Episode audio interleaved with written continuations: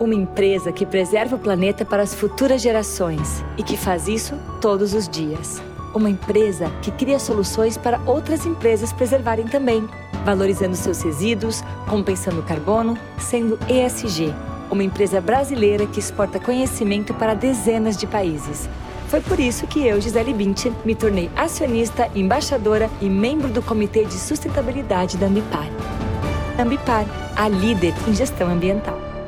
A gente tem várias imagens muito distorcidas de como funciona a Amazônia. Uma delas é de que a Amazônia inteira sofre grilagem, invasão, desmatamento. Não, não é verdade. A Amazônia é enorme, são 650 milhões de hectares. E a área ameaçada é a área do arco do desmatamento, só as bordas. O que, que a gente começou a pensar? Como você protege a borda? A Amazônia hoje em dia é muito desmatada porque a floresta em pé não vale nada. Enquanto o indivíduo estiver comprando barato e vendendo caro, compra barato, taca fogo, vende caro, vai desmatar a Amazônia inteira. A gente tem que quebrar esse, esse racional. Então a gente começou a pensar em maneiras da gente valorizar a terra com floresta.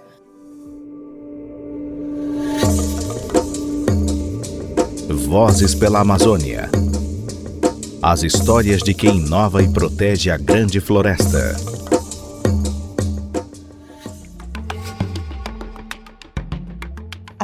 Tecnologia blockchain e os contratos inteligentes a serviço da Amazônia. Esta é a proposta da Climatec Moss, que criou os NFTs da Amazônia. A ideia é valorizar as terras com floresta em pé, quem compra os NFTs recebe um certificado digital que dá direito a um hectare da floresta amazônica.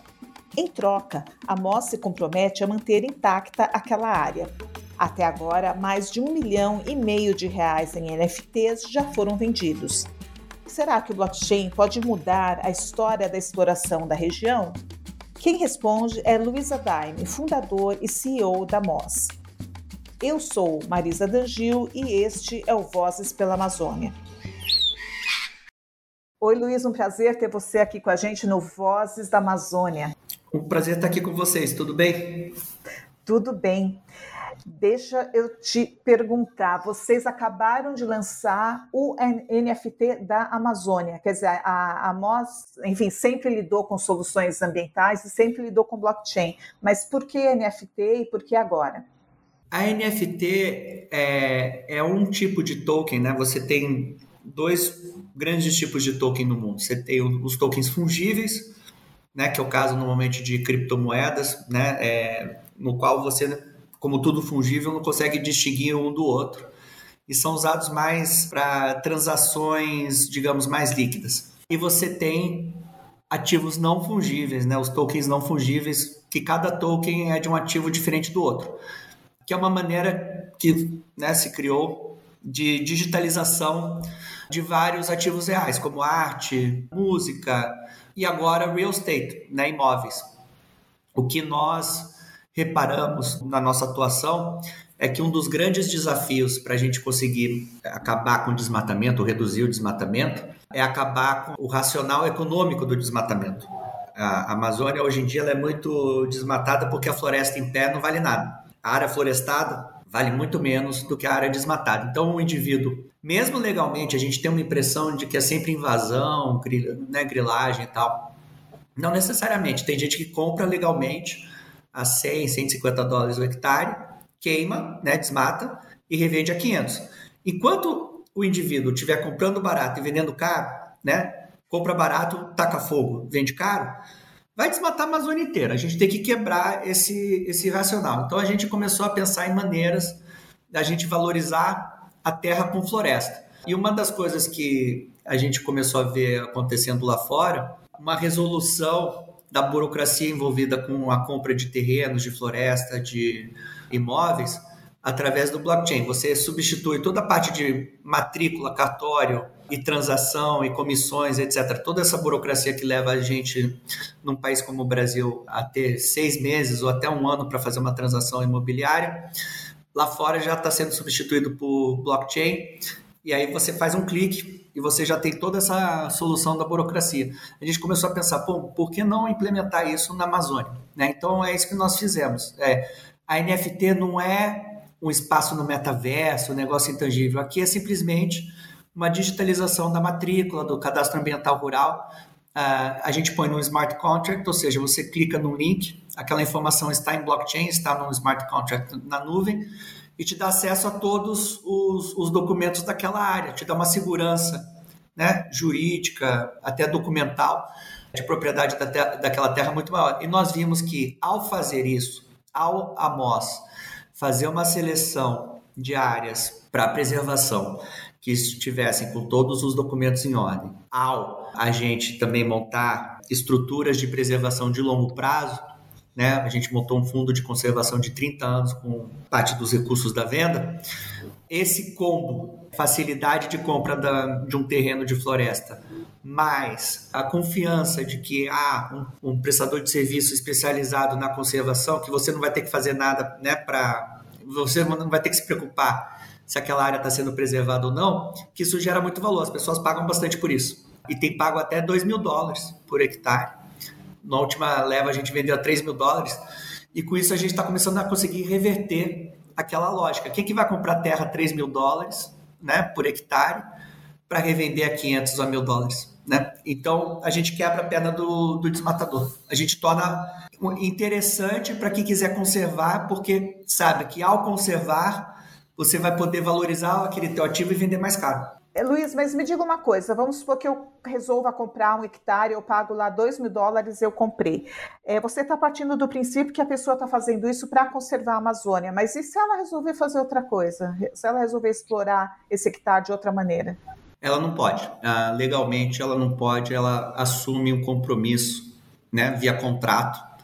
Ah, firmado em cartório e presente no refletido no smart contract o comprador, o detentor da NFT não pode desmatar. É a única regra do nosso condomínio. Aqui funciona como um condomínio, né? Tem condomínio que tem regra que você não pode pintar a janela da fachada de azul, tem condomínio que diz que não pode ter cachorro, nosso condomínio não pode desmatar. E a estrutura né, legal dessa nossa cooperativa é uma na qual a, a é, é como se fosse um administrador de imóvel, né?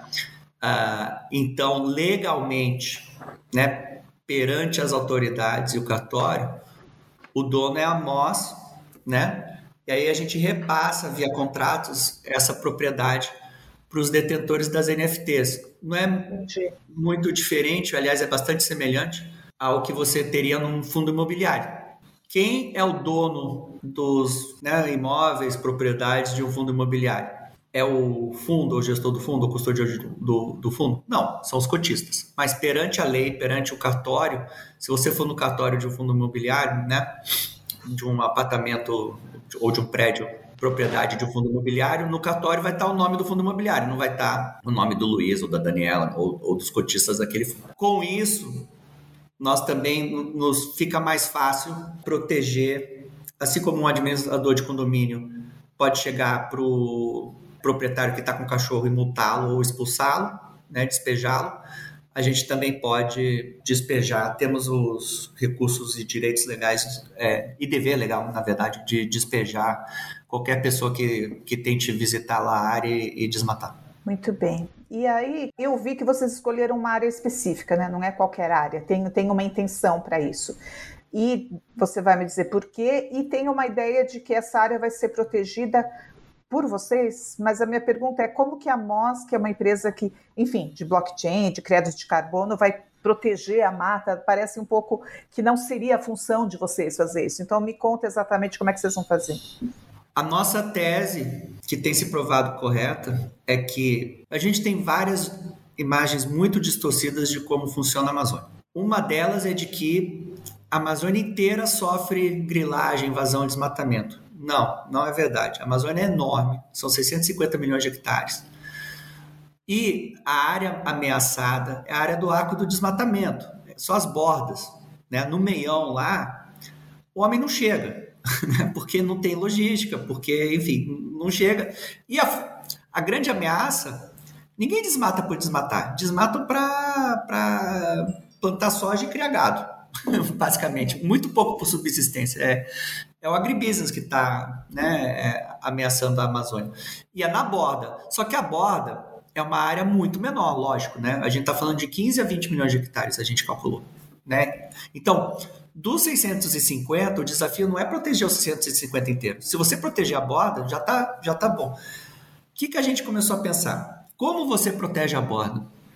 A gente reparou na borda, nas áreas da borda, e essa área que a gente comprou está ali no, no arco do desmatamento na borda, é que é, tem essa dinâmica que eu falei do, do indivíduo, né, do, do pessoal do agronegócio, que quer plantar soja especialmente, comprar barato, taca fogo e revende caro. Ou pessoas que fazem isso para revender uh, ah, para plantador de soja. Então a gente começou a fazer, buscar a compra ou a, a, opções de compras de, de terrenos de áreas próximas ali do desmatamento na intenção de criar uma muralha verde. Tá? Esse conceito não fui eu que criei, eu copiei de um, de um projeto enorme que está tendo no, no Saara que é a mesma ideia. Você, se você criar uma linha de proteção, o desmatamento ele é freado, porque o cara não, né, um indivíduo que vai desmatar não consegue chegar do outro lado. E aí a pergunta, qual a nossa expertise? Primeira coisa que a NFT a gente democratiza muito o acesso a compradores e o alinhamento com os stakeholders, né? Porque como a gente fragmenta, pulveriza a, a, propriedade, a gente pode alocar parte das NFTs às próprias comunidades locais. Então, isso é um, é um primeiro um grande diferencial, esse alinhamento com, com as comunidades locais. Depois, sim, temos é, equipes terceirizadas. Então, por exemplo, nesse caso, tem uma, uma pousada ali de ecoturismo próximo. Tem uma comunidade já ali que já era contratada pelo pessoal que a gente está comprando as terras para conservar. A gente dá um pouco mais de treinamento e com recursos o trabalho deles fica muito mais eficiente, né?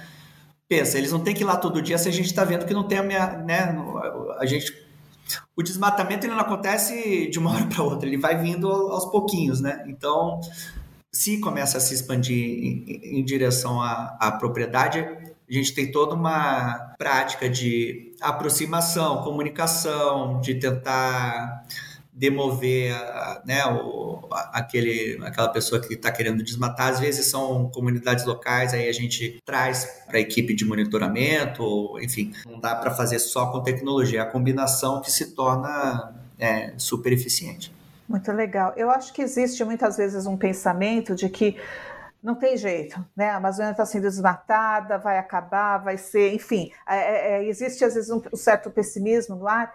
E eu acho que o que é muito legal do que você está me contando é que tem jeito, é possível. É claro que vocês têm uma super expertise, vocês lidam com isso há muito tempo, com a questão do carbono e tal.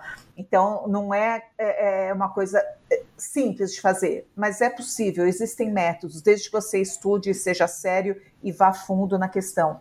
Né? A gente não precisa ficar com esse pensamento negativo de que ah, a Amazônia acabou, é impossível monitorar tantos, né? É como você falou, existe maneiras, existem maneiras de fazer isso. Exatamente, Marisa, é, é, é perfeitamente isso. E, e, e, tem uma impressão também, acho que das pessoas, de que a, a, Amazônia ela é inteira pública, ela é do Estado. Não, muito da Amazônia é privada, né? É, é de pessoas que, na, ou nos anos 70, 80, com as políticas de colonização e desenvolvimento da Amazônia alocaram muita terra a preço de banana ou, ou, ou de graça, né, para colonos e tal do, do sul do país especialmente. Essas pessoas são donas de vastas áreas e, e quem paga mais leva, né? O, o, o que tem acontecido é que quem paga mais é o pessoal do agronegócio.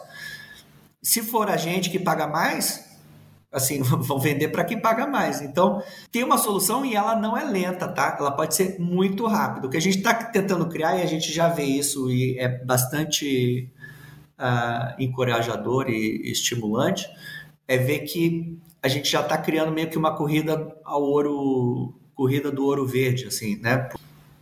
E vocês já venderam quanto até agora? Quantos hectares? Já, já vendeu mais de um milhão e meio de reais de, de NFT. Dá ao, ao redor de 200 hectares. Em relação ao nosso objetivo, é nada, mas é um valor expressivo dado que a gente acabou de começar e, enfim, uh, é um e vendemos sem marketing, ainda num esquema de né, teste de conceito. Uh, foi, cara, acabou em horas. Uh, fizemos três séries já. As duas primeiras acabaram em duas horas. É, Luiz, só para finalizar, porque a gente falou um pouquinho disso, mas bem rapidamente, como é esse contato com as comunidades locais, né? Que eu acho que é muito importante, não dá para você fazer um trabalho todo simplesmente olhando de fora, né? Você tem que olhar o, o problema de dentro. E, é, como é esse contato e como é para você pessoalmente? Você já, você já esteve lá, você visita constantemente? Conta para gente. É, com a pandemia reduziu né, as visitas, porque fica bastante complicado. A Amazônia, como sabemos, foi bastante impactada pelo Covid, né? Uh, mas sim, fui algumas vezes nos últimos dois anos. Choca a pobreza que trouxe, a carência que trouxe a, a, pandemia e choca o impacto que nós temos nas comunidades. Assim, é muito forte. Tem projeto de carbono que trabalha conosco, que a renda per capita aumentou cinco vezes pelas nossas compras porque são comunidades pequenas, carentes, o dinheiro entra, o projeto decide, por exemplo, expandir, ele contrata, ele contrata a cidade inteira. e a gente trabalha muito com você tem os protocolos mínimos de certificação de carbono e você tem extras de certificação social e de impacto sustentável do ponto de vista socioeconômico. A gente trabalha com o principal deles, que chama CCB, e envolve treinamento de mão de obra local, geração de emprego, tem um projeto que trabalha conosco, que é o maior gerador de, de emprego com carteira assinada do estado do Acre. é, com 300 empregos, ou seja, dá uma dimensão da carência dos estados. Então a carência é enorme. Tudo que você faz, tudo e qualquer coisa que você faz, é, o que você faça, faz muita diferença. E a gente trabalha muito com, com treinamento, a educação básica, a saúde básica, serviço dentário e tal. E os impactos, assim, por exemplo, de DH são enormes, assim, queda de mortalidade infantil, aumento de renda per capita, queda de violência doméstica, de alcoolismo, é, é, é bastante impactante. Então, só para deixar claro, quer dizer, essa compra dos NFTs ou dos tokens, ela é revertida diretamente para as comunidades locais. Eles sentem essa diferença na pele ali quando há comunidade local. Né? É, a gente não pode esquecer que a Amazônia é enorme, tem área que não tem. Claro, né? claro. Nessa que a gente está começando a vender, por exemplo, a comunidade é, é, bem afastada. Dito isso, a gente contrata dessa comunidade e tem todos esses benefícios, mas aí é para poucas pessoas. Nos projetos de carbono, sim, aí são, estamos falando de milhares de pessoas.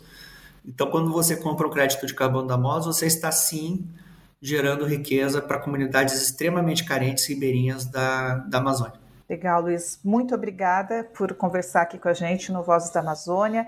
E, e, que bacana, tomara que vocês consigam prosseguir aí com todos esses projetos para a gente tentar evitar o desmatamento e melhorar a condição de vida das comunidades locais. Super obrigado, Marisa, pelo convite, pela oportunidade e convidamos todos a conhecer mais o nosso trabalho, visitar o nosso site e qualquer dúvida eu estou à disposição. Este podcast é um oferecimento de Época Negócios. Inspiração para inovar. Ouça, acompanhe, compartilhe e nos siga nas redes sociais.